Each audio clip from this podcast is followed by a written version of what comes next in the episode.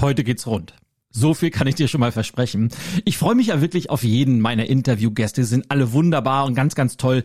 Heute freue ich mich aber richtig, richtig doll, denn ich habe Nadine Quasdorf zu Gast und sie hat im Gespräch ein wahres Feuerwerk abgebrannt, was als relativ harmloses Gespräch über Unternehmertum, Gründen begann, hat sich im Endeffekt rausgestellt als eine wahnsinnig tiefe Diskussion über ihren Weg von der Führungskraft in Großkonzernen hin zur selbstständigen Solopreneurin. Nadine hat die Plattform Mama Business gegründet und hat aus ihrer Situation, nämlich sie wurde selber Mama, und sich gefragt, wie kann ich das mit einem profitablen Business verknüpfen? Genau dieses Geschäftsmodell entwickelt und heute unterstützt sie sowohl Frauen, insbesondere natürlich Mütter, dabei genau das Gleiche zu tun, nämlich ein selbstbestimmtes Leben zu führen, ein eigenes Business auf die Beine zu stellen und zwar so, dass man auch wirklich davon leben kann und dass man Familie, Kind und Beruf alles unter einen Hut bekommt und dabei möglichst glücklich und happy ist. Und wie sie das gemacht hat und äh, was du von ihr lernen kannst, das erfährst du heute alles im Interview. Und ich kann dir eins sagen, es lohnt sich wirklich. Also Stifte raus, Apps raus, fleißig mitschreiben. Und jetzt wünsche ich dir ganz, ganz viel Spaß mit dem Interview mit Nadine von mamabusiness.de. Let's talk about change, baby. A podcast for entrepreneurs, business rockstars, and all you change makers out there. Inspirations, insights, and big ideas. With your host, Ilya Greskowitz.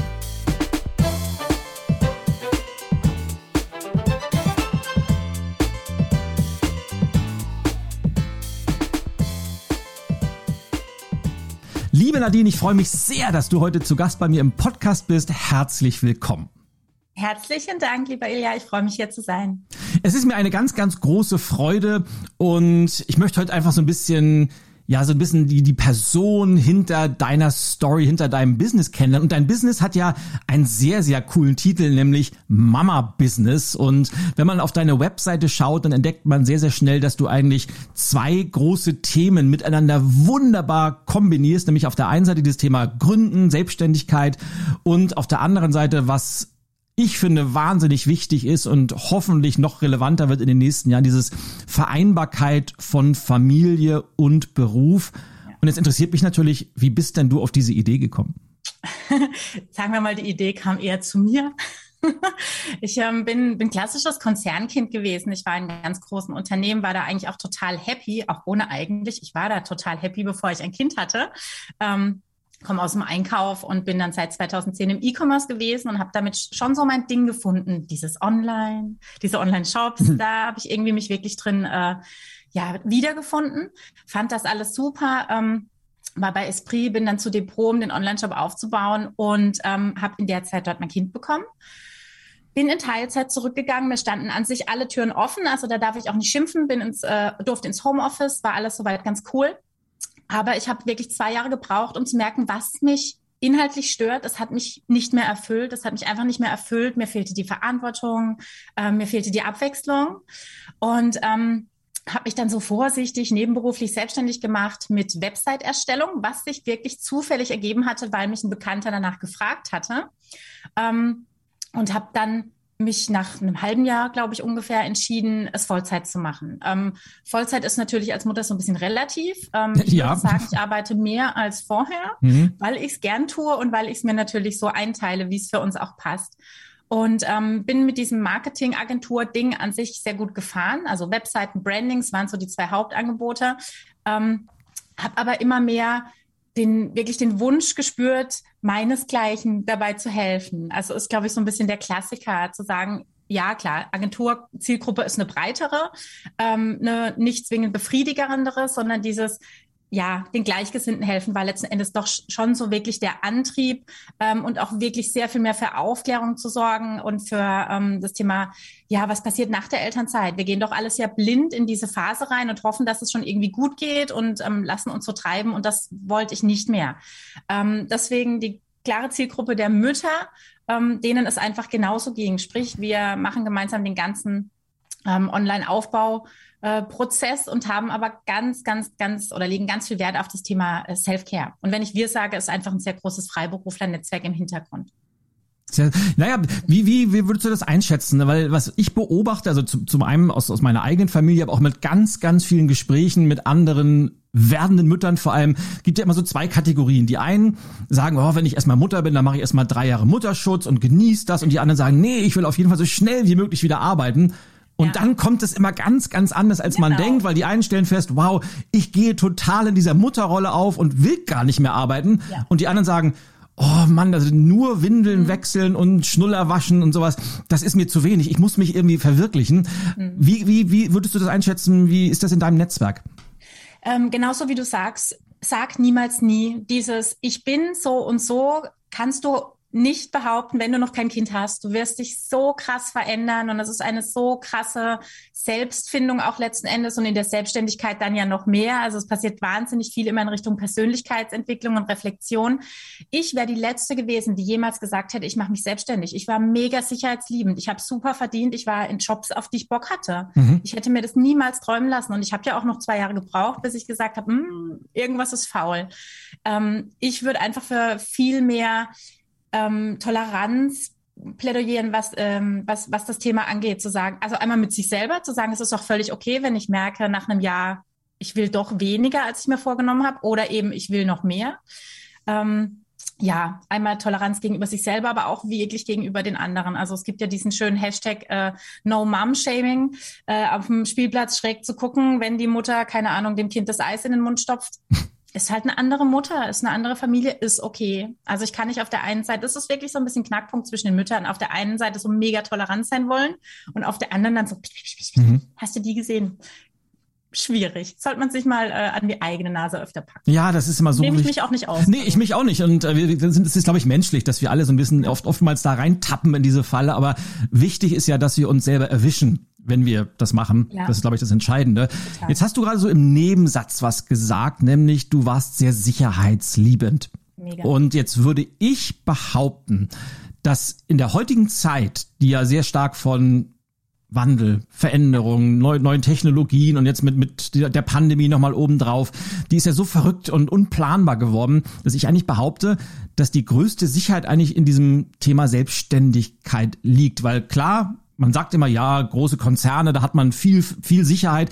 Aber das ist ja heute eigentlich nicht mehr so. Und auch da kann man von heute auf morgen vor die Tür gesetzt werden oder die Firma gibt's nicht mehr. Und in der Selbstständigkeit hat man natürlich ganz, ganz viele Klar hat man noch Verantwortung, aber man kann alles selber bestimmen, von vorne bis hinten, was für mich natürlich eine viel, viel größere Sicherheit in diesem risikobehafteten Umfeld ist.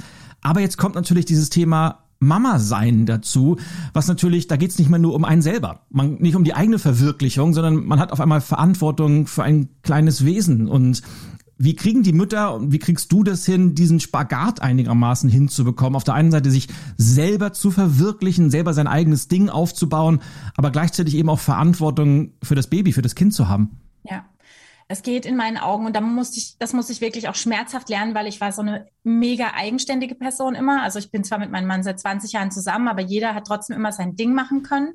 Ähm, und für mich war das große Learning, Hilfe anzunehmen. Und zwar auch von Menschen, wo ich es eigentlich gar nicht wollte. Meine Mutter, meine Oma kochen zum Beispiel ab und zu für uns. Wir sind wieder zurückgezogen in die Heimat, was ich eigentlich überhaupt nicht auf meiner Liste hatte und mein Mann auch nicht. Wir waren total gerne in Großstädten. Ähm, es ist ein Kompromisspunkt. Ich kann alles wollen. Also ne, auch dieses Vereinbarkeitsthema, es geht darum, ich will Kinder, ich will Familie, ich will aber auch weiterhin Karriere und ich will mich irgendwie auch noch äh, zufrieden sehen. Es wird immer irgendwo ein Kompromiss sein, auch wenn wir alle noch so hart dafür kämpfen.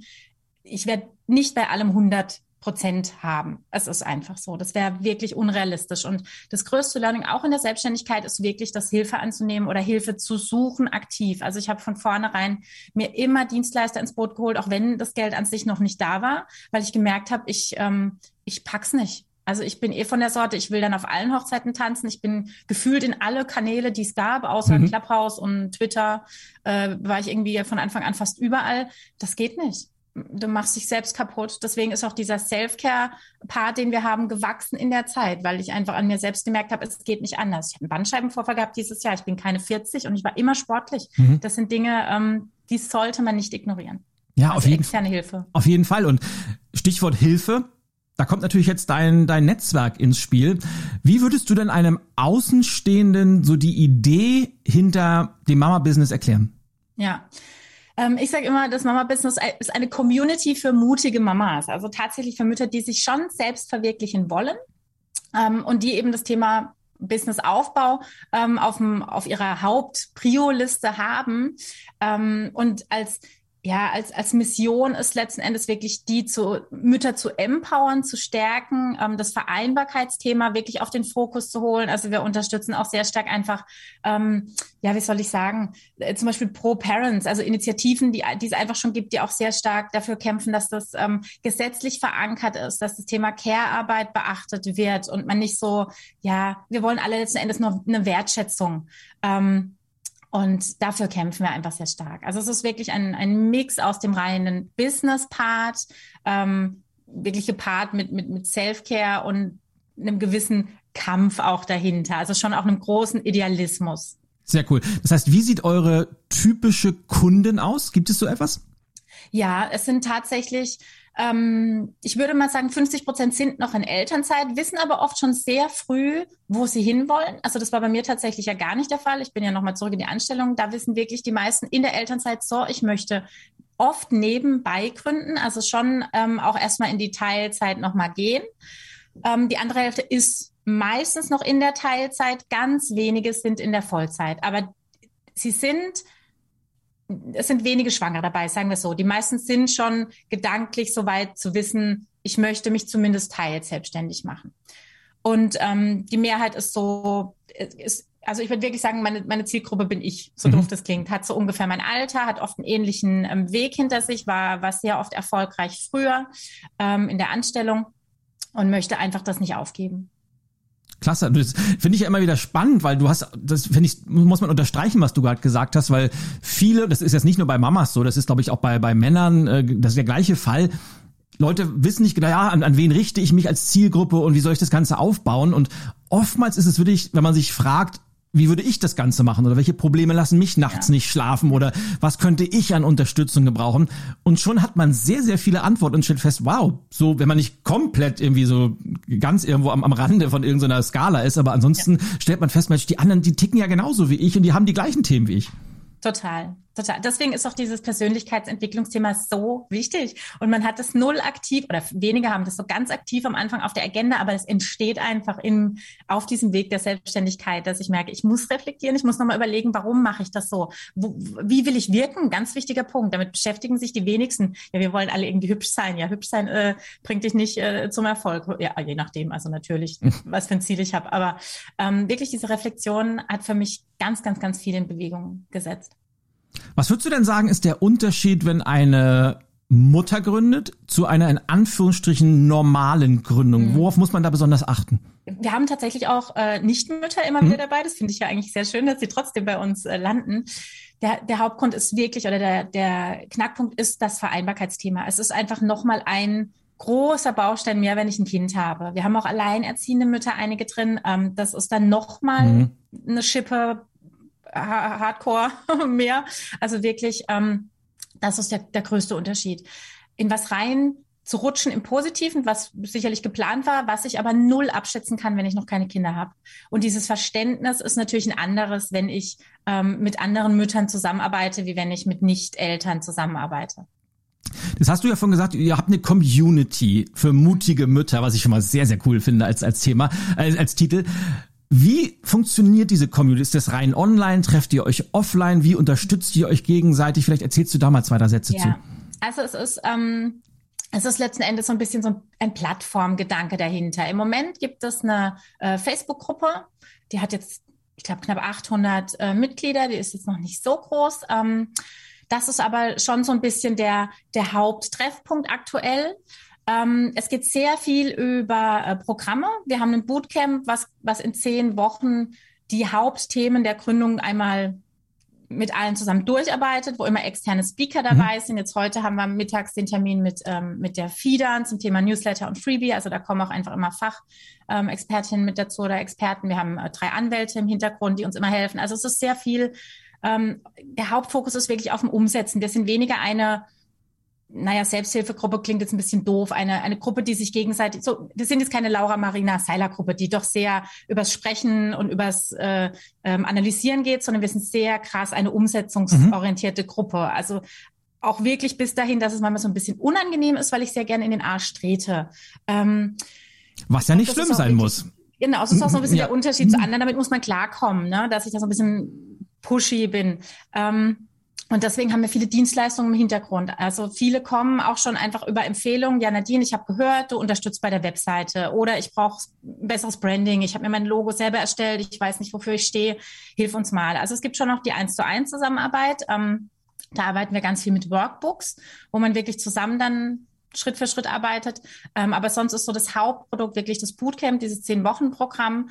Und ähm, ab Anfang des Jahres, äh, nächsten Jahres, gibt es eine Membership. Das ist die Mama Business School. Also das basiert schon sehr auf diesem ähm, typischen Plattformgedanken. Ähm, ich kooperiere im Hintergrund mit der IHK. Wir haben ein Live-Event jetzt in äh, Düsseldorf ähm, im September nächstes Jahr in einer mega schönen Location, äh, wo ich einfach den Besitzer kenne und dann natürlich bessere Kontakte habe. Also es geht letzten Endes alles über Netzwerk. Ich bin auch weg von diesem Gedanken, ähm, da, da, war ich früher sehr stark drin, ich will mir nicht helfen lassen. Mhm. Ich will kein Vitamin B. Doch, das will ich. Und das solltet ihr auch wollen. Das ja, hilft wirklich. Auf jeden also Fall. Es hilft einfach große, es sind dann Tore, die, die dir geöffnet werden und nicht mehr Türchen. Und das, ähm, dafür möchten wir einfach auch kämpfen, dass, dass man sich untereinander mehr hilft, nicht nur im Kleinen. Naja, und ich denke, es gibt auch schon einen großen Unterschied zwischen so klassischer Klüngelei, also von so wirklich ganz elitären Netzwerken, wo man A gar nicht reinkommt und die sich Posten zuschaster, schachern nehmen gegenseitig und einem Netzwerk, wo man sich gegenseitig Kontakte vorstellt, wo man sich Türen ja. öffnet, wo man sich unterstützt, ja. weil das sollte wirklich jede Gründerin, jeder Gründer so, so früh wie möglich sich aufbauen, ja. weil das ist einer der größten Erfolgsfaktoren einfach. Absolut.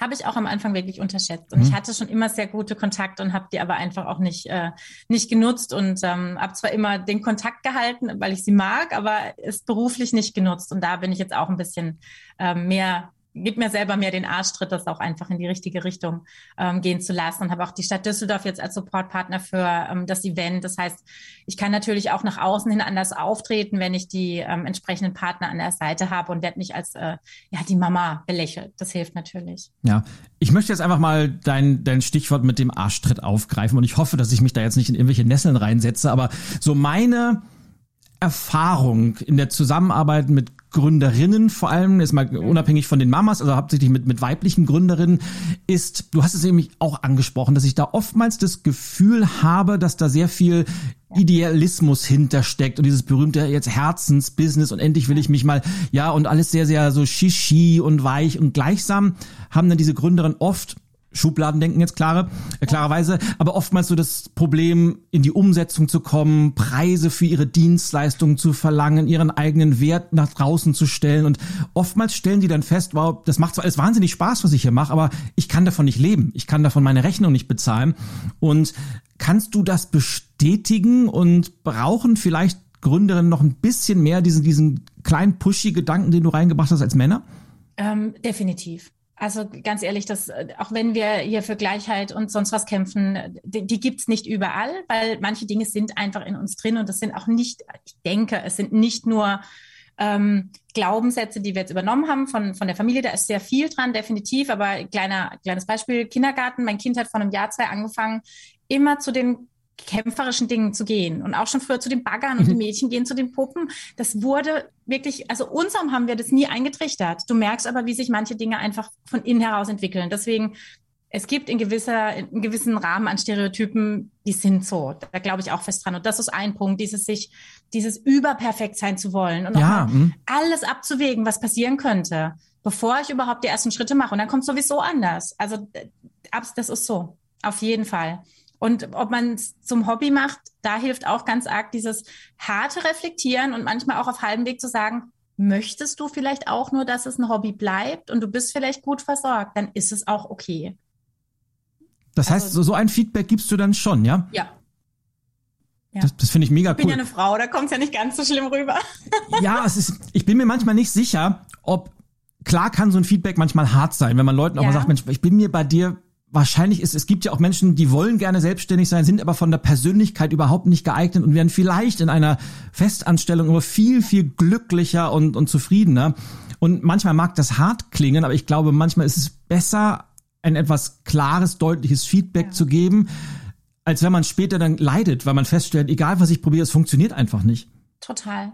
Es ist es kommt wirklich auf die Person an. Ne? Man merkt ja schon, ob jemand den Tränen nahe ist und sehr sensibel. Da werde ich sicherlich meine Worte ein bisschen zügeln. Aber ich versuche dann eben über die Zusammenarbeit und oft sind es eben Workbooks und Fragen, die da drin gestellt werden, sich selber dahin zu führen, zu merken, oder wirklich zu hinterfragen, wo will ich denn hin? Was sind denn meine Ziele? Und wenn meine Ziele eben wie alle mit ihren sechsstelligen äh, Zahlen erwerben, das mein Ziel ist, dann kann ich eben nicht nur zwei Stunden am Tag an der Nähmaschine sitzen. Das ist dann nicht der Weg. Dann brauche ich entweder Kapital und Leute im Hintergrund, die mir helfen, oder ich muss die Arschbacken halt wirklich mehr zusammenfetzen und Gas geben. Sehr cool zusammengefasst. Ich liebe das. Ähm, wenn du jetzt, wenn sag mal, es hört eine Mama zu, eine Mutter und sagt, wow, das, das klingt alles schön und ich habe da auch schon lange mal drüber nachgedacht und ich würde schon gern mein eigenes Ding machen. Mhm. Was würdest du denn einer solchen Frau raten? Was wären denn so die ersten wichtigen Schritte, wenn man das vorhat, aber sich noch nicht so wirklich traut vielleicht? Mhm. Also generell würde ich erstmal dafür plädieren, dass sich jede trauen soll. Ja. Das ist ja wirklich ein, ein Thema oft des Mutes und man traut sich nicht und dann hat man diesen Klassiker, ach hätte ich nur. Ähm, das würde ich immer versuchen zu vermeiden. Deswegen auch dieser, dieser vorsichtige Versuch, erstmal nebenberuflich reinzugehen, finde ich schon sehr gut, weil gleich ins kalte Wasser springen ist für manche, also gerade jetzt Alleinerziehende, auch einfach nicht möglich, weil ich verdiene nicht nur, weil ich es will, gleich ab dem ersten Monat 10.000 Euro. Ähm, das ist Quatsch. Ich würde wirklich ähm, A, für Mut plädieren und dann ganz klar ähm, so, eine, so eine Art Fahrplan mir suchen, was ich auf dem Gründungsweg unbedingt brauche. Und auch wirklich, ich würde immer über Communities gehen. Ich würde es nicht alleine tun, weil ich aus den Erfahrungen der anderen einfach lernen kann. Und es muss nicht jede in das gleiche Fettnäpfchen treten. Ich muss nicht ausgefeilte Verträge am Anfang haben. Ähm, man hat einfach kein Gefühl, wie die Prioritäten zu setzen sind. Das schafft man auch nicht alleine. Also ich wäre immer für ein Miteinander, für eine, für eine, für ein Mentoring, für ähm, ich tue mich immer noch ein bisschen schwer mit dem Thema Coaches, weil alle sind Coaches und der Begriff ist nicht geschützt. Also schon sehr gewählt, gucken, mit wem ich zusammenarbeite, aber ich würde immer mit jemandem oder mit Gruppen zusammenarbeiten. Siehst du dich als Coach? Nein, ich, ich habe wirklich ein, ein, Problem mit dem Begriff Coach. Ich unterstütze gerne, ich gebe gerne die Hand. Ich äh, sehe mich tatsächlich eher so in dem Mentorbereich. So ein bisschen, kommt vielleicht auch daher, dass ich als Kind Lehrerin werden wollte. Und mhm. ich unterrichte auch an der Volkshochschule, an, an der IHK irgendwie. Ähm, ich sehe mich da immer so ein bisschen eher in dieser Lehrerposition. Das ist spannend. Also ich hatte als Kind wollte ich auch immer gerne Lehrer werden, weil das ist, äh, fand ich immer toll irgendwie. Ja. Und witzigerweise oder vielleicht auch nicht witzigerweise landen wir dann doch irgendwie immer in Berufen, die sehr, sehr ähnlich sind, oder? Ja, das ist hm? total spannend. Und das meine ich ja auch mit dieser Reflexion. Das sind so Dinge, da überlegt man erst, wenn man eben sich mit sich selbst beschäftigt, wo kommen manche Dinge her? Warum habe ich manche Eigenarten auch an mir? Wir predigen auch den ganzen Gründerinnen, ähm, wir machen ja viel Brandings mhm. und wir predigen auch immer, sei merkwürdig. Wir finden das total gut. Der, den Begriff hat mir die Christina Winter zugespielt. Das ist eine ganz tolle Grafikerin. Und das ist nichts Negatives. Man muss sich in die Köpfe der anderen irgendwie brennen im Positiven. Also das ist so immer unser Endziel für alle, dass wir eine Art Merkwürdigkeit entwickeln. Ich will mal gucken, ich bin ja ein, Mensch und meine Zuhörer und Zuhörer wissen das, dass ich gerne mich mal von Gedanken viel ablenken lasse, dass ich parke mal ganz kurz diesen Branding-Gedanken mit dem Brennen, will aber das Brennen aufgreifen mal zu dem, was du davor gesagt hast. Das will ich nicht komplett äh, ste so stehen lassen, weil da würde ich gerne noch ein, zwei zusätzliche Ideen von dir hören. Also wenn jemand jetzt sagt, ich möchte gerne gründen, ist es für dich mutig sein, ganz, ganz wichtig, sich zu trauen, dann aber auch äh, eine Strategie im Kopf zu haben, wie man das angehen will sich Unterstützung durch ein Netzwerk zu holen, aber auch nicht so blauäugig da reinzugehen, nach dem Motto, ja, da dauert jetzt zwei, drei Wochen, dann läuft das schon, sondern auch einen gewissen Realismus zu haben, dass es eine gewisse Zeit dauert, bevor man damit auch seinen, seinen Lebensunterhalt verdienen kann, oder? Ja. Also ganz, ganz vorne steht bei uns immer das Finanzielle. Wirklich zu sagen, setz dich hin mit deinem Partner, wenn es einen gibt, guckt die letzten zwei Jahre eurer Kontoauszüge einmal alles durch, notiert euch alles. Wir haben solche Hilfstabellen erarbeitet dafür, wo man es eintragen kann. Das ist kein, kein Punkt, der Spaß macht, aber der ist überlebensnotwendig. Fertig aus. Ich muss wissen, wie viel Geld brauche ich jeden Monat netto auf der Hand, ähm, um davon leben zu können. Und natürlich weiß ich heute noch nicht, wenn ich mich selbstständig mache, wie viel Kosten auf mich zukommen, wie viel Investitionen ich habe. Aber auch da Gibt es Beispiele, gibt es andere Menschen, die ein paar Werte hinwerfen äh, können, um einfach so ein bisschen mal die Richtung zu bekommen. Aber das hat für mich immer die Grund, äh, ist für mich die Grundlage für alles, was danach kommt. Natürlich kann ich den Wunsch haben und ich sage ja auch, ich plädiere dafür, dass man auch seine Wünsche versucht umzusetzen und seinen, seinen Mut dafür aufbringt, aber nicht ähm, auf Kosten des, äh, der Realität. Also Finanzen stehen ganz, ganz oben. Ich, mich erstaunt es auch immer wieder. Also das geht manchmal ja so um so Binsenweisheiten wie Umsatz ist nicht gleich Ertrag. Ja. Und viele vergessen ja. ja auch, ja, jetzt habe ich, oh, jetzt habe ich Umsatz gemacht und einen Plan. Und dann kommen aber noch, dann kommen die äh, fixen Kosten, dann kommen die variablen Kosten, dann kommt das Finanzamt. Die wollen ja auch immer. Ja, die wollen sehr gerne. Ja, regelmäßig Geld und sind auch sehr, sehr zuverlässig beim Abbuchen, mhm. wenn sie eine äh, Lastschrifteinwilligung äh, haben. Dann kommen aber auch noch so Sachen wie Versicherungen dazu. Man muss seine. Miete bezahlen.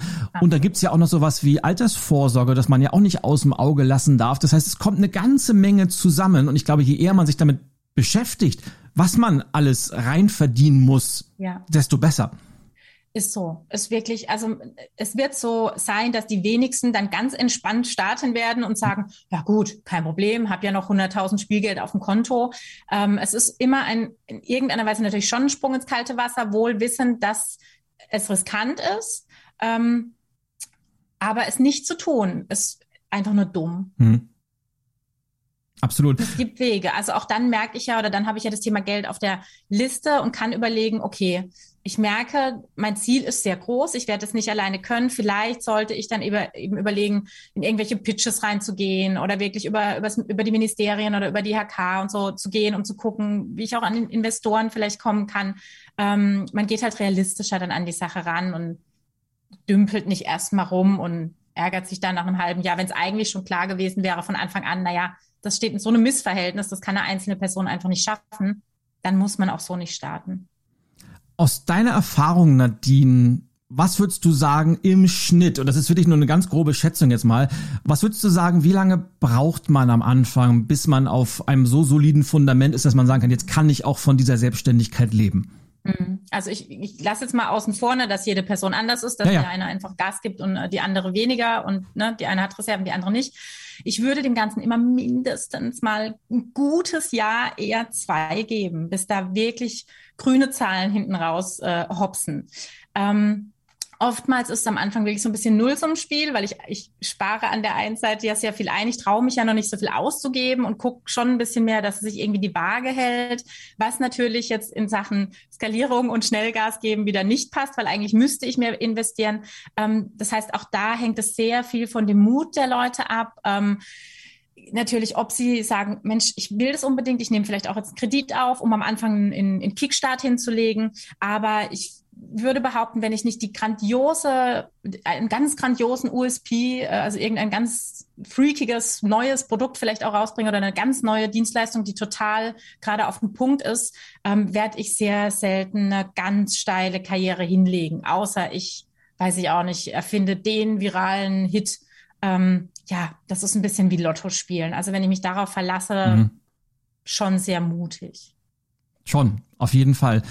Und was ich feststelle, da würde ich auch gerne mal deine Einschätzung zu hören, was dann, was ein großer Knackpunkt ist, und das ist jetzt wieder, würde ich mal behaupten, geschlechterübergreifend, ist dieser Switch, den man auf einmal hinlegen muss, wobei ich mir vorstellen kann, dass der bei Müttern noch extremer ist, einfach dieser Switch von auf einmal bin ich selbst mein eigenes Business und ich muss mich auch selber behandeln wie ein Business. Das heißt, alles, was ich tue ab sofort, hat ja eine direkte Auswirkung auf den unternehmerischen Erfolg. Und dann kommt wieder dieses Thema Preise ins Spiel und dieses Thema, was bin ich wert? Und dann wird man oft gefragt, egal wie jetzt das Geschäftsmodell aussieht, Mensch, kannst du nicht mal schnell das und dies ja. machen? Und dann sagen die, ja klar, warum nicht? Weil macht mir ja Spaß. Und aber zu sagen, nee, ja. das ist ja was, womit ich mein Geld verdiene. Ich bin ja. ab sofort eine professionelle Anbieterin von XYZ, was auch immer das ist.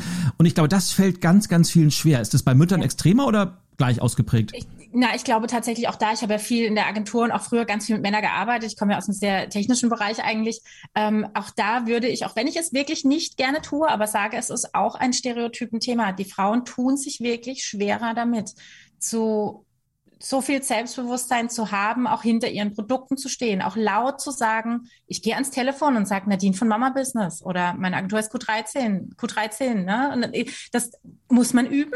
Also die wenigsten haben es, Frauen haben keine Eier, aber ich sage ja trotzdem immer gerne, die haben keine Eier. Es ist wirklich der, es ist ein, ein, ein Training. Die wenigsten wachen morgens auf und, und strotzen vor Selbstbewusstsein.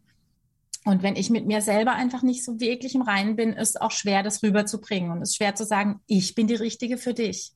Ähm, und das muss man echt üben und lernen. Und natürlich lernt man das von klein. Also erstmal klein mit, mit weniger Kunden und ist auch mal bereit, was so rauszugeben oder im Bekanntenkreis zu unterstützen. Ähm, das war bei mir auch nicht anders, gerade mit Webseiten. Ne? Da mhm. ist natürlich, kommt jeder Handwerker, der hier war und sieht, was ich mache, sagt, oh, ne? dann sage ich, Barter Deal. Ja. Du Handwerk, ich Webseite, mhm. kein Problem, können wir machen, aber for free machen wir hier nichts.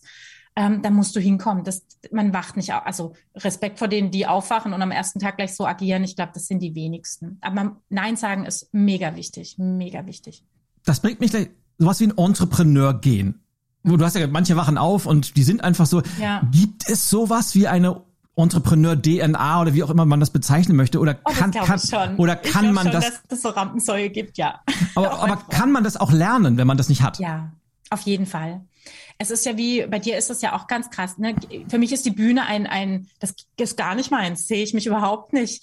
Auch das kann ich aber lernen. Da bin ich ganz sicher, wenn ich das möchte ähm, und den Willen mitbringe, kann man das lernen. Das ist ja wie bei, ich muss ja auch jeden, jeden Beruf erstmal lernen. Ich stelle mich nicht an eine Maschine hier, äh, bei uns werden Kupplungen gefertigt und kann das. Ist ja Quatsch.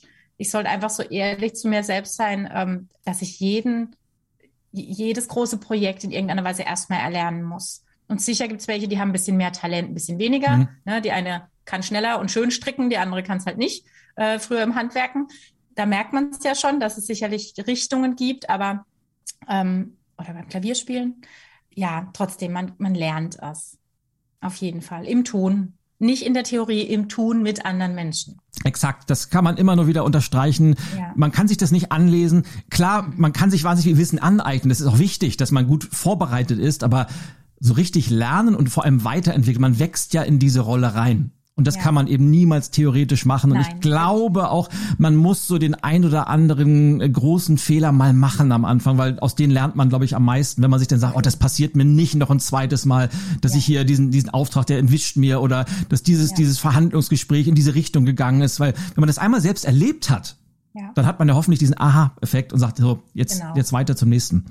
Genau. Also äh, Unternehmer sein ist nicht Fehlervermeidungstaktik. Definitiv nicht. Nee, dann wäre man, glaube ich, in der Behörde besser ja. aufgehoben und kann den ganzen Tag Faxe schicken und Stempel genau. irgendwo raufmachen und um ja. 2 Uhr oder 13.30 Uhr den Bleistift fallen lassen und sagen, so jetzt beginnt das wahre Leben. Ja, also ich merke auch wirklich, ich, ich brauche ja diese, zum Lernen brauche ich ja das Feedback der anderen. Und, und die geben mir ja dann die Rückmeldung, wie ich rüberkomme. Und daran merke ich ja, ja, das ist die Richtung, in die ich gehen möchte. Oder, uh, irgendwie ist das eben nicht. Und dann kann ich ja überlegen, wo justiere ich dran. Wie, wie du sagst, man kann sich das nicht nur anlesen. Das ist Quatsch. Ich brauche ich brauche dieses Selbstbild, Fremdbild Ding. Ich muss Rückmeldung bekommen. Ich brauche Feedback. Ich brauche auch mal Feedback was ein bisschen kritisch ist und wo, wo ich dann aber auch sagen muss, okay, hm, vielleicht hat sie recht gehabt, da habe ich irgendwie zu schnell agiert und ne, eine halbherzige Antwort rausgehauen, das war doof. Klar wollen wir alle nur gelobt werden, aber das ist Quatsch, daran wachsen wir halt nicht. Nehmen wir mal dieses Thema Wachsen. Jetzt versuche ich auch mal meinen meinen meinen geparkten Gedanken zum Thema Branding und sowas wieder mit reinzuholen, weil ich habe gerade vor vor zwei Wochen wieder einen Artikel gelesen, stand glaube ich in der FAZ, wo so ein bisschen die Corona-Krise aufgearbeitet wurde und dass da drin stand, dass immer weniger Menschen sich in den letzten zwei Jahren selbstständig gemacht haben, dass viele Selbstständige auch wieder zurück in die Festanstellung gegangen sind. Und dabei war der Frauenanteil höher bei denen, die das nicht mehr gemacht haben. Und gleichzeitig weiß man, dass von all denen, die noch gründen, und es sind zum Glück immer noch relativ viele pro Jahr, dass da ein ganz großer äh, Teil die ersten fünf Jahre nicht überlebt, weil die entweder nicht erfolgreich sind oder pleite gehen, was auch immer. Und da kommt halt dieses Thema Branding, glaube ich, sehr stark ins Spiel, weil am Anfang die Welt hat ja nicht auf eine weitere Unternehmerin gewartet. Und auch egal wie die Geschäftsidee ist, das gibt es ja in der Regel schon so, zumindest ähnlich, halt nur nicht in der Art und Weise. Und die Kunst ist ja möglichst schnell sichtbar zu werden und ja. am Thema Branding zu arbeiten. Das heißt, ist Branding sowas, wo du sagst, das ist so, ja, sollte man schon machen oder ist das einfach essentiell, wenn man erfolgreich sein will?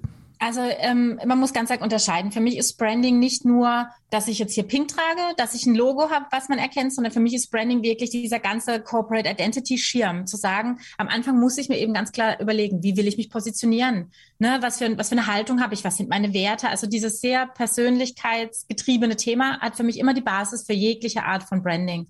Ähm, und dann, dann ist das Thema Kommunikation. Also das ist tatsächlich immer noch das Thema aus dem Lehrbuch, was in meinen Augen das Richtige ist. Wie will ich kommunizieren? Sag ich du? Sag ich sie? Bin ich flapsig? Bin ich formell? Ähm, möchte ich eher eine akademische äh, Zielgruppe erreichen oder eher, keine Ahnung, irgendwie Privatleute? Über die Dinge sollte ich mir am Anfang ganz, ganz intensiv Gedanken machen. Aber auch da, im Tun reicht auch. Nicht Plan, Plan, Plan, sondern einfach mal anfangen und wirklich sich aber trotzdem überlegen, wie will ich wirken, was für, ein, was für eine Haltung hat mein Unternehmen oder habe ich. Die meisten von uns sind Personal Brands letzten Endes. Das heißt, das macht es viel, viel einfacher. Also wenn ich diese, diesen Theorie-Part habe, dann kommt der Look, dann kommt wirklich dieses ähm, Logo, Farben, Schriften, unser Ziel, wie du sagst, ist Sichtbarkeit. Und Sichtbarkeit ist für mich verheiratet mit einer Wiedererkennbarkeit. Und die habe ich nur, wenn ich mir die aktiv selber baue. Wenn ich jetzt heute eine Times New Roman Schrift nehme und morgen nehme ich eine ganz fancy, was weiß ich was, Areal 2.0, ähm, ist das verwirrend, weil jemand landet auf meiner Webseite, da habe ich Times New Roman, dann geht er auf mein, mein Social Media, gut, da ist eh anders, blödes Beispiel, ähm, keine Ahnung, sieht irgendein Flyer von mir, der sieht ganz anders aus, der kriegt mich nicht in eine Schublade. Und am Ende ist es nichts anderes. Auch da, wir wollen alle in keine Schublade, aber wir müssen in eine, damit wir wieder er erkennbar sind. Also es ist schon ein relativ großer ähm, Kreis, der sich, der sich um dieses Branding-Thema ähm, schließt. Aber es ist für mich essentiell. Ja. Aber es gibt ja ganz viele, und das ist eben auch bei Männern, die sagen, ja, ich traue mich nicht so wirklich, das muss ich ja nur über mich reden, und es soll ja nicht um, weil wir hören dir immer wieder, es geht ja nicht um mich, es geht um unsere Kunden, es geht um die, um die Zielgruppe. Das fällt mir schwer, so mich in den Mittelpunkt zu stellen und nur über mich zu sprechen. Ja. Wie gehst du da vor, wenn du mit Leuten am Thema Branding das arbeitest? Voll verstehen. Hm? Ich glaube, ich habe erst nach einem Jahr oder so mal eine Story gemacht. Ich kann das total verstehen. Es ist für uns befremdlich. Wir sind nicht, wir sind keine Amis. Wir kennen das nicht, dass wir uns dauernd präsentieren äh, dürfen. Es ist ja was Positives, auch in der Schule. Wir müssen das nicht. Wir müssen nicht debattieren. Wir werden ja hier schon noch ein bisschen klassisch Zurückhaltung, in Richtung Zurückhaltung erzogen und keiner geht so wirklich gerne, oder zumindest, ich sag mal, die, die zehn Jahre jünger sind als ich jetzt nicht, aber mein Alter geht jetzt noch nicht so wahnsinnig gerne vor die Kamera und äh, tanzt da ihren Namen. Das ist ein, auch das ein Üben. Es ist wirklich ein, Mensch, ich probiere es jetzt mal, ähm, ich hänge mich mal vielleicht an irgendeine Challenge dran und guck einfach mal, ne? Dann muss ich mich einmal vorstellen, dann muss ich immer pitchen, dann muss ich einmal eine Story machen und hangel mich dann so ähm, an, an dem Thema entlang. Aber es geht nur so ob ich jetzt als Personal Brand agiere und sage, da, da muss ich auf jeden Fall raus, weil ich möchte, mein Ziel ist, dass, dass ich meine Kundschaft mit mir in irgendeiner Weise identifizieren kann, damit sie bei mir kaufen. Ähm, dafür muss ich irgendwas von mir preisgeben. Irgendwas. Ich muss, ob es jetzt nur Posts sind, ähm, ob es Videos sind, ob es ein ganz anderes Format ist, aber ich muss rüberbringen, für was ich stehe. Also es dreht sich immer alles ganz arg um dieses Wertethema letzten Endes. Ähm, das geht in meiner meiner Ansicht nach nur so. Und auch wenn ich als Unternehmen agiere, ähm, legen die Kunden gerade jetzt in unserer Online-Blase so viel mehr Wert auf dieses Purpose-driven Thing, ne? Das Warum hinter dem Unternehmen. Mhm. Auch das Unternehmen ist in irgendeiner Weise dann ein, eine greifbare Institution und hat irgendeine Art Personal Branding als Unternehmen. Und auch da muss ich laut sagen, ich bin Unternehmen XY und wir stehen für das und das wir sind total nachhaltig oder wir sind total gewinn- äh, oder ertragsgetrieben, wie auch immer. Also ich muss irgendwelche Punkte rausarbeiten, für die ich als Person stehe oder für die das Unternehmen steht. Und damit muss ich raus. Wenn ich nicht in die Sichtbarkeit gehe, kann ich es mir auch sparen. Also es kommt keiner in meinen Hobbykeller und klopft an und sagt, Mensch, ich, kann ja nicht mal sagen, ich habe gehört, weil wenn ich mich nicht zeige, Geht halt nicht. Also total unrealistisch. Ich, das muss mir einfach klar sein. Das ist auch okay, wenn man sich am Anfang nicht traut, aber man muss anfangen. Kann ich es mir erlauben, als Gründerin in der heutigen Zeit nicht auf Social Media präsent zu sein? Ähm, es gibt Beispiele, die zeigen, dass es geht. Ja, definitiv. Ähm, ich muss mir andere Stellschrauben suchen. SEO ist eine spannende Stellschraube. Wenn ich wirklich sage, ich habe jemanden, der Technik, der die Technik mir vielleicht macht oder ich komme selber aus dem SEO-Bereich, ähm, kann ich es auch immer noch, behaupte ich, über einen guten Blog schaffen. Ähm, ich muss mich aber präsentieren, auch da in irgendeiner Weise. Aber Social Media alleine würde ich nie im Leben draufsetzen. Liegt jetzt vielleicht auch ein bisschen dran, dass ich ja aus der Webseitenwelt komme. Für mich war klar, ich brauche was Eigenes. Mhm. Ähm, aber gute Beispiele sind ja wirklich die, die äh, Abbrüche, die in letzter Zeit immer wieder vorkamen oder die letzten Jahre zwei, dreimal vorkamen, ähm, wo man ja merkt, wie ja, Insta-Down, Insta-Down. Von einem Weltkonzern ja. sind, genau, meine ich ja. Das äh, zeigt uns ja eigentlich sehr eindeutig, wie doof es ist. Also mein, mein Fokus ähm, ist die Newsletterliste letzten Endes. Und auch immer noch ein, eine, eine Live-Präsenz, die zu kurz gekommen ist die letzte Zeit, ja. Mhm. Naja, das Stichwort Webseite, das ist ja, höre ich auch oft, es gibt ja immer so Beispiele, die hast du auch, es gibt immer Beispiele. Und wenn es ums Thema Webseite geht, sagen ja, ja wozu brauche ich eine Webseite? Ich kenne ich kenn einen oder eine, die ist so erfolgreich, die hat überhaupt keine Webseite. Dann sage ich immer, ja, das mag schon sein. Das ist jetzt ein Beispiel von Hunderten, Tausenden ja. und alle anderen brauchen so dringend eine Website, weil es ist halt dein, dein, dein erster Kontakt, das ist dein Schaufenster, das ist deine, ja. Mhm. Ist der erste Eindruck. Es mhm. ist der erste Eindruck, den kann ich beeinflussen. Und zwar zu 100 Prozent. Ja, genau. Und das ist so doof, es nicht zu nutzen. Und man muss ja nichts äh, ganz Wildes machen. Man kann ja nur ein One-Pager. Also wir arbeiten mit fast allen Kunden erstmal nur mit einer One-Pager-Webseite. Äh, also wirklich nur eine Startseite, die smart aufgebaut ist, die kleine Selektionen hat, die alles drin hat, was man braucht, damit die Kundinnen sich eben nicht im Detail verlieren. Weil mhm. bei der Webseite, da brechen die meisten zusammen. Das ist dann irgendwann so, ah ja, ich will alles selber machen, ich schaff's schon. An der 17 Unterseite sagen sie dann, jetzt kann ich nicht mehr. Hilf mir mal. Und dann sagen natürlich kleine Agenturen wie ich, mh, mm, ungern, weil alles, was du auf den 17 Seiten verbockt hast, werde ich dir nicht für das Geld, was du mhm. reinbringen willst, reparieren. Wir fangen nochmal bei Null an. Ähm, aber eine Webseite brauchst du. Und wenn es, wie gesagt, nur eine kleine Startseite ist, ein, klein, ein kleines GIF, ein kleines Bild drauf, irgendwas, was dein Branding repräsentiert, ähm, ist so wichtig. Und ein Google My Business Eintrag ist mega wichtig. Ja. Dafür muss ich nichts bezahlen, dafür brauche ich keine Webseite, aber ich bin damit immer quasi auf Platz eins, wenn jemand nach mir sucht. Oh, ich kann das so nachvollziehen. Ich bin gerade mitten in einem äh, Relaunch meiner Webseite und äh, wird, das ist so umfangreich, weil Mega. ich habe reichlich Unterseiten und trotz und, und ich habe eine relativ, ich bin mir relativ klar, was ich will und ja. äh, wir machen das auch, aber trotzdem ist es so komplex und umfangreich ja. und ja. man denkt ja, das eine Webseite ist ja schnell gemacht. Nee, nee. Da steckt also, schon. Wenn man sie machen lässt, also alles, wo ich, wo ich sehr viel wenn mich jemand sehr gut kennt, aus dem Team zum Beispiel, oder meine, meine Dienstleister, wenn die mich sehr gut kennen, kann ich denen auch erstmal freie Hand lassen. Ich werde viel, viel schneller zum Ergebnis kommen, wie wenn ich in jedem kleinen Textblock von vornherein mitmische. Es ist einfacher, in der zweiten Runde erst dann einzusteigen oder da, wo es unbedingt sein muss, dann geht's wirklich schneller. Ähm, ja, ich Nadine, vier Webseiten. Ja, das ist, Webseiten können, das ist, wir könnten eigentlich wahrscheinlich einen ganzen Podcast nur über das Thema Webseite machen, weil es ist, ist schon sehr, sehr spannend, was sich ja. da entwickelt hat, wie die Zukunft ja. von Webseiten aussieht. Und na, man sieht aber auch an diesen ganzen Themen, die wir jetzt haben, es ist durchaus ein sehr komplexes Thema gründen, weil es sind eben ganz, ganz viele Bausteine, Einzelbausteine, wo man nicht genau weiß, auf welchen kommt es schlussendlich an. Alle sind wichtig mhm. und die Summe macht es nachher. Und die Summe ist immer mehr als, und das Ganze ist mehr als die Summe der einzelnen Teile. So sagt man das, glaube ich.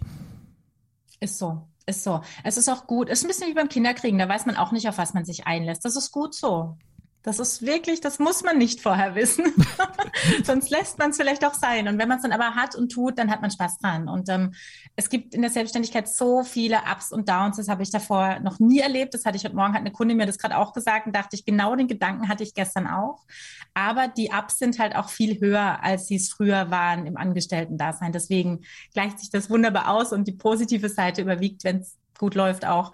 Ähm, ja, so ist es einfach ich kann auch mal nur wieder sagen, für mich persönlich ist die Selbstständigkeit das tollste, beste und erfüllendste Geschäftsmodell, das es überhaupt gibt, weil man eben auch dann, und es passt jetzt vielleicht, ist das die große Klammer, die wir zum Thema Mama-Business schlagen, weil man dann eben auch nicht mehr diese Trennung hat, das ist mein Job, das ist mein Leben, sondern man hat ein Leben, wo man sich wirklich jederzeit, wo man seine Werte leben kann, wo man diesen, diesen Purpose, von dem man gesprochen, von dem du gesprochen hast, wo man den ausleben kann. Und ich glaube, da gibt es nichts Schöneres. Und wenn man dann noch Family und, und Beruf unter einen Hut kriegt, was gibt's Schöneres, oder? Ich sehe es so, definitiv. Also man muss aufpassen, dass man natürlich nichts verbrennt, weil wenn man was liebt, dann äh, gibt man auch mal mehr als nur oh, ja. Vollgas und muss aufpassen, dass dann auch die Familie nicht äh, hinten überkippt. Da muss ich tatsächlich auch mir oft an die eigene Nase fassen. Trotz allem ist es eine seelisch eigentlich größere Befreiung, weil eben, wenn das Telefon klingelt, muss ich nicht dran. Da ist kein Großraumbüro und alle gucken mich an, warum mhm. ich es klingeln lasse. Das passiert da nicht. Ähm, und diese seelische Freiheit, die ich mir dadurch einfach gönne, die ähm, allein. Aber jetzt kommt ja auch wieder dieses Thema Community-Netzwerk ins Spiel, weil ich vermute, dass ein gutes Netzwerk hat immer auch, sind ja nicht nur Menschen, die einen ermutigen und befähigen und sagen, Mensch, trau dich, sondern es sind ja hoffentlich auch welche im, gerade im in, inneren Circle dabei, die auch mal sagen, Mensch, Ilja oder liebe Nadine, stopp mal lieber, mach mal ein bisschen, drück mal auf die Bremse oder da hast du dich in eine Idee verrannt, mhm. denk mal drüber lieber nochmal nach. Das ist ja. auch einfach extremst wichtig, dass man ein gewisses ja. Korrektiv um sich herum hat. Total, total. Also auch, ich arbeite mit recht vielen Dienstleistern, auch dauerhaft. Für Social Media habe ich jemand, für fürs Launchen habe ich äh, äh so ein VA-Team im Hintergrund. Ähm, und ja, da passiert dann auch wirklich sowas, dass die auf mein Briefing manchmal schreiben so, naja, hast du das und das bedacht oder vielleicht warten wir damit nochmal und machen erstmal das andere fertig. Das ist schon wichtig. Ganz allein äh, zu brodeln, nee. Oh, ich, ich, ich kenne das so gut und ich äh, liebe dieses Feedback auch. Und ja, auch wenn das manchmal weh tut und man denkt, ja. Mensch, ich hatte jetzt hatte ich so eine gute Idee, jetzt schreibt die mir da, was ist denn das für ein Blödsinn? Ja, das, das war, nee, aber wenn man dann mal drüber nachdenkt, ist schon schon ja. gut, dass, dass man jemanden hat, der sich auch traut, dieses Feedback ja. zu geben, weil es ist ja immer was dran und wir sind ja schwimmen ja so oft in unserer eigenen Suppe und sind von unseren eigenen Ideen so so überzeugt, vor allem wenn man begeisterungsfähig ist, dass es dass es wichtig ist, dass man solche Menschen hat. Ja, sehr. Ja klar. Nadine, ich muss ein bisschen äh, auf, auf die Zeit achten. Wir könnten wie Stunden, vielleicht, vielleicht lade ich immer noch zum, zum, zu einem Fortsetzungsgespräch immer noch mal ein, weil mir würden noch so viel Themen einfallen. Ich würde nämlich gerne jetzt langsam zur, zur Abschlussrunde kommen. Das sind die sogenannten Hot Seat Fragen. Die ist, dieses Format ist relativ einfach. Es sind ich muss mal gucken, wie viel habe ich mir hier notiert. Äh, insgesamt zwölf Fragen, die sind kurz und knackig und die Bitte ist einfach ebenso mit einer kurzen, knackigen ja. Antwort darauf zu reagieren. Mach mal. Are you ready? Right. Fange ich mal mit der ersten an. Welchen Tipp, wenn es nur einen einzigen gäbe, hast du für angehende Gründerin? Den, den wir schon gesagt haben. Hilfe holen. Nicht alles allein machen wollen, weder privat noch beruflich. Leute ins Boot holen. Jetzt bin ich ja gespannt. Was sind denn deine drei wichtigsten Werte? Mut, Mut, Mut und nochmal Mut. Mhm. Eigentlich ist Mut, äh, transparent zu sein, ist für mich ein wichtiger Wert. Authentisch und transparent zu sein. Auf deinem Smartphone, was sind denn deine drei Lieblings-Apps? Oh, oh, das Fluch und Segen. Eigentlich ist Instagram nicht meine Lieblings-App, aber mhm. die am häufigsten genutzte. Mhm. Ähm, Trello, Trello, ganz viel Trello und die Mail-App. Trello, für die, die es nicht wissen, ist einfach ein, ein Kanban-System, Projektmanagement, wie auch immer man dazu sagen will, ja? Ja. Falls du dich noch dran, also ich kann mich bei mir noch gut dran erinnern, aber womit hast denn du dein allererstes Geld im Leben verdient? Ja, das kann ich auch. Das kann ich tatsächlich gut, weil ich wieder hier in meiner alten Heimat wohne. Darf man gar nicht sagen, weil war Schwarzarbeit. Ähm, ich war Konfektionsgrößenmodel mhm. und habe Zeitungen ausgetragen. Das waren definitiv die zwei Jobs. Da war ich elf und zwölf. Also das ist schon echt lang. Ja.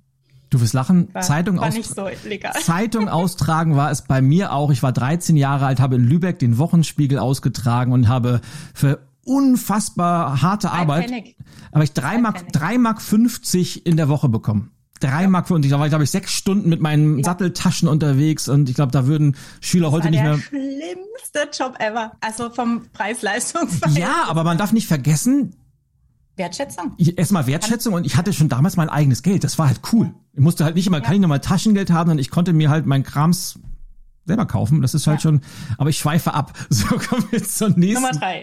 Ja. Ähm, mit den folgenden drei Menschen, die können jetzt lebend oder schon verstorben sein, würde ich sehr gerne mal in einer Talkshow über das Thema Gründen diskutieren. Äh, dadurch, dass mein, ich habe noch vor gar nicht allzu langer Zeit ein Vision Board gemacht, sind da tatsächlich mir Menschen sehr präsent. Das wäre ein Sascha Lobo. Mhm. Ähm, das wäre, denke ich, eine Frenze Kühne, die mich auch so ein bisschen äh, motiviert hat, äh, sowas hier zu tun. Ähm, und das wäre. Was übrigens sehr cool aussieht, wenn ich das sagen darf. Äh, danke, ja. Normalerweise sind da Locken, da hatte ich keine Zeit mehr für heute Morgen, deswegen die Plan B-Frisur. Ähm, und die dritte Person wäre, glaube ich, Pink. Ein Star, die ich cool finde. Als Mensch, Shin. Das sagt man Menschen? Nö. Wir wollen doch alle gendern. Hier, ja, bitte. Auf jeden Fall. Äh, nächste Frage. Was, wenn es den gibt, war denn der wichtigste Fehler, den du in deiner Karriere gemacht hast? Ähm, eigentlich auch verheiratet mit der ersten Frage, alles allein zu machen. Mhm. Ich habe am Anfang wirklich eben alle Social-Media-Kanäle allein äh, hochgezogen, habe versucht mir ähm, oder es war vielleicht der Nachteil, ich konnte natürlich sehr viel in dieser Online-Welt alleine, weil ich, weil ich ja damit schon immer gearbeitet habe und habe auch wirklich alles alleine gemacht. Also das war für mich im Nachgang, oh, würde ich nie mehr machen. Das ist, ist, ist mir fast schon unheimlich. Bei mir war es sehr, sehr ähnlich. Äh, bin ja ich glaube, das ist bei vielen so. Man gönnt sich am Anfang die Hilfe noch nicht, weil man hat ja eigentlich nicht so viel Kapital. Meistens. Ja, und man hat vor allem aber viel Zeit. Und das ist immer dieses Dilemma, das man hat. Warum sollte ich denn jetzt Geld ja, genau. ausgeben, wenn ich ja Zeit habe, das selber zu machen? Und das ist wieder, für mich war es Fluch und Segen, weil der Fluch war, ähm, ich habe mich halt in ganz vielen Sachen in kleinen Aufgaben verzettelt. Mhm. Ja, mega. Ja, mhm. Der Segen ist, dass ich heute aber mit Dienstleistern auf, der, auf Augenhöhe diskutieren kann, weil ich mhm. exakt weiß, wie funktioniert das und äh, wie lange braucht man dafür. Und ja. das ist wieder der Vorteil jetzt im, im Nachhinein. Stimmt. Ja. Kommen wir zur nächsten Frage. Was war denn der beste Kauf, den du in den letzten zwölf Monaten getätigt hast? Das kann jetzt was Kleines oder auch gern was Großes sein. Ähm, mir an meinen beiden Schreibtischen, glaube ich, einen zweiten Bildschirm hinzustellen. Ich war drei Bildschirme gewohnt, habe dann in der Selbstständigkeit auf meinen Laptop reduziert und dachte irgendwann, ach, ich habe da keinen Bock mehr drauf. Habe mir äh, einen zweiten Bildschirm, einen Pivot-Bildschirm, den man auch hochdrehen mhm. kann, ich habe zwei Schreibtische hier im Haus. Ähm, ja, das macht es mir irgendwie leichter und hab, da habe ich Freude dran. Ich habe an so technischem Kram einfach viel Freude. Mega cool. Was war denn die schwerste Entscheidung deiner Karriere bisher? Ähm, wirklich zu sagen, ja, ich mache das jetzt zu 100 Prozent und gehe aus der Anstellung raus. Definitiv. Und gehe auch wirklich aus einer gut bezahlten Anstellung raus. Für eigen, eigentlich aus einem Mama-Traumjob theoretisch für andere. Jetzt muss ich natürlich gleich, also Zusatzfrage, die eigentlich gar nicht in meiner Liste drin steht, wenn du sagst, es war die schwerste, war es auch die beste im Nachhinein? Ja, mhm. auf jeden Fall. Alleine, nicht um selbstständig zu sein, sondern um mich selbst zu finden. Das ist so ein, so ein cooler Nebeneffekt, den man hat, oder? Ja, was man auch null auf der To-Do-Liste hat, was mhm. einfach passiert. Ja. ja. Welches Buch hast denn du in deinem Leben am häufigsten an andere Menschen verschenkt? Ich habe ganz viele Jahre fast gar nicht mehr gelesen und seit ich selbstständig bin, verschlinge ich wieder Bücher und ich habe in den letzten letztes Jahr, glaube ich, tatsächlich Unfuck the Economy von Walde, Waldemar Zeiler, von dem Einhorn-Gründer. Mhm. Ähm, das habe ich mehrfach verschenkt. Und von früher weiß ich es nicht mehr. Doch, ich glaube, Paulo äh, Coelho war ja. wirklich so ein, so ein Dauerbrenner bei mir. Der Alchemist. Mhm. Ja, der Alchemist. Was war das beste Investment deines Lebens? Und auch hier wieder kann finanziell sein, kann aber auch sowas sein wie du hast mal ein Sabbatical gemacht oder warst auf einem speziellen Seminar oder was auch immer. Ähm, das beste Investment war es zu investieren, sprich ähm, Geld anzulegen und zwar nicht auf meinem Girokonto. Mhm. Magst das du, war das, was sich die letzten Jahre am besten entwickelt hat. Ohne dass du jetzt, Einkommen. ohne dass ich jetzt große Investment-Tipps habe. In was hast du investiert? Kannst du da so? Ähm, mein, meine neueste Errungenschaft, an der ich so wahnsinnig viel Spaß habe, ist der Fonds von Frank Thelen. Mhm.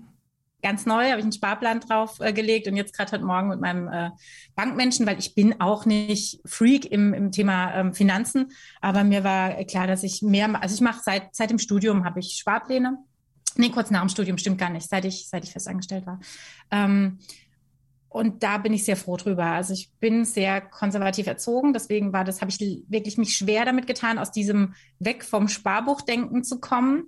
Ähm, habe aber sehr früh kapiert, dass ich eben fürs Alter was tun muss und habe schon ganz lange Lebensversicherungen gehabt, die ganz, ähm, oder die mir, wenn alles klappt, hoffentlich genug Geld äh, bringen. Habe aber eben auch schon relativ früh dann in ähm, hauptsächlich Fonds angelegt. Ja. Und jetzt sind wir wieder beim Thema Community, Netzwerk, weil wenn man weiß, ich möchte gerne was investieren, kenne mich aber nicht aus, hilft es natürlich, wenn man jemanden kennt, dem man vertraut, Unbedingt. oder wenn man jemanden kennt, die wieder jemanden kennt, sagt, Mensch, ich habe ja. da jemanden, ich vernetze euch einfach mal. Ja. Das ist egal in welchem Bereich, ob es um technische Sachen geht, ums um Investment oder wenn man es ums Ernährung, es gibt ja alles und Netzwerk ist einfach das Beste, was man haben kann. Ja. Kann man nicht oft und genug sagen. Es gibt nichts Wertvolleres als Empfehlungen von Menschen, die ich mag und denen ich vertraue. Ich bringe mal gerne das Beispiel mit unseren Nachbarn oder Pizza. Ne? Wenn ich die frage, welche Pizzeria ist gut, ja. dann kann ich mich darauf verlassen, weil ich weiß, die essen ähnlich wie wir, das passt schon. Ähm, nichts anderes ist im, im Arbeitsleben ja auch. Wenn mich, wenn ich Empfehlungen bekomme von Menschen, die ich mag und denen ich vertraue, gehe ich da mit einem guten Gefühl ran und nicht so mit diesem typisch deutschen, mm, mhm. will ja eh irgendwas Schlechtes von mir. Genau. Will mich nur abzocken. Richtig. Ja. So. Die nächste Frage hast du schon beantwortet, nämlich von diesem Beruf habe ich als Kind immer geträumt, hast du gesagt, wolltest Lehrerin werden. Ja. ja? So. Das heißt, wir haben eine letzte Frage und jetzt bin ich sehr, sehr gespannt. Wie ist denn dein Erfolgsgeheimnis, liebe Nadine, in einem Satz zusammengefasst? Ich würde sagen, das, was es am Ende ausmacht, ist, man Frau selbst zu sein. Authentisch zu sein, auch Fehler zuzugeben, ähm, auch gegenüber von den, gegenüber den Kunden Fehler zuzugeben und zu sagen, vielleicht, Mensch, das war jetzt doof von mir oder das lief jetzt nicht so gut. Ehrlich und authentisch zu sein, finde ich ein Wahnsinns, ähm, eine Wahnsinnsstellschraube, die eben wieder in diese Branding-Welt für mich reingehört, das dann auch bewusst wahrzunehmen und bewusst für mich zu nutzen. Wenn ich das kurz ergänzen darf, weil ich das auch unterschreiben kann, selbst erlebt habe, das hört sich ja von außen immer so so lapidar so sei, ja, du musst nur sich du selbst sein und hm, klar, aber bis man so weit ist, da ist ja ein Prozess, der davor geschaltet ist. Und du hast es vorhin gesagt, Selbstständigkeit versetzt einen in die Lage, dass man sich selber entdeckt und dass man sich damit auseinandersetzt, was will ich denn vom Leben und was treibt mich an. Und wenn man das wirklich mal klar erfasst hat, erst dann kann man ja auch so sein, wie man ist, weil ich vermute und befürchte, dass die wenigsten wirklich wissen, was sie selber wollen oder sich noch überhaupt ja. nicht damit befasst haben. Und dieser Prozess ist eigentlich der viel, viel wichtiger davor, damit man ja. dann so sein kann. Total, total. Also ich würde auch wirklich jedem ähm, ein Vision Board ans Herz legen, sich irgendwie niederzuschreiben oder, finde ich noch besser, bildlich darzustellen, was denn die Wünsche sind, die Wünsche des Lebens. Wir arbeiten immer gerne mit so einer kleinen Übung, was soll an deiner Beerdigung über dich gesagt werden? Was soll deine Familie sagen? Was soll dein Partner sagen? Was soll dein Kind über dich sagen? Das ist total unangenehm, aber total spannend. Und die habe ich auch schon sehr, sehr häufig selber gemacht, diese Übung, und auch in, in manchen Seminaren auch durchgeführt. Das ist immer toll. Was, was, wenn man sich, wie bei allem, also klar kann man das ja rational beantworten, dann hat man das schnell fertig. Aber wenn man das ehrlich macht und das nimmt, was ein, was hier wirklich drin ist, dann passieren da so, so tolle Sachen. Ja. Und, und einfach bewusst auch auf, ähm, auf Dinge manchmal achten im Alltag. Wir waren im Urlaub, da sagte ein, ein Mann, den wir kennengelernt haben, zu mir, Nadine, ich finde, du bist voll die coole Frau. Und dann dachte ich, genau dieses Wort macht's für mich aus. Das, das möchte ich sein. Ich möchte nicht die hübsche oder die nette, ich möchte cool sein. Und das sind, das sind so Momente, wo du dann bewusst wahrnimmst, wenn du mal dich mit dem Thema befasst hattest, ja.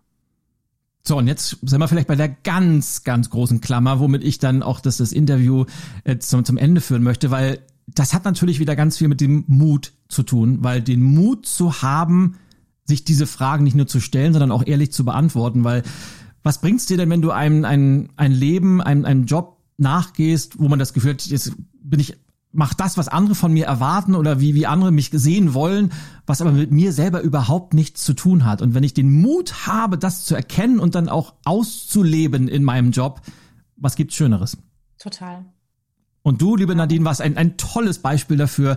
Äh, bist wirklich cool. Und ähm, ich hab, bin darüber gestolpert. Ich habe gerade gestern das, das Interview von, von Kurt Krömer, der hatte Agnes Strack-Zimmermann zu Gast, das ist die äh, FDP-Politikerin, und der hat sie begrüßt mit Frau Strack-Zimmermann, Sie sind aber eine richtig coole Socke. Und da hat sie sich auch total drüber gefreut, auch ja, wenn sie natürlich eben. drüber diskutiert haben. Aber das ist die auch wirklich. Und solche Bilder im Kopf zu erzeugen bei anderen und sich selber darin wiederzufinden, dafür bist du ein tolles Beispiel. Ich danke dir, dass du so, ja, tolle Insights gegeben hast, viele, viele praktische Tipps gegeben hast und Wer weiß, vielleicht sehen wir uns tatsächlich nochmal für ein zweites Gespräch wieder. Ich würde mich auf jeden Fall sehr, sehr freuen und danke dir, dass du heute der Gast in meiner Show warst. Sehr, sehr gerne. Ich habe zu danken. War sehr schön. Bis zum nächsten Mal. Ciao, ciao. Bis dann. Ciao.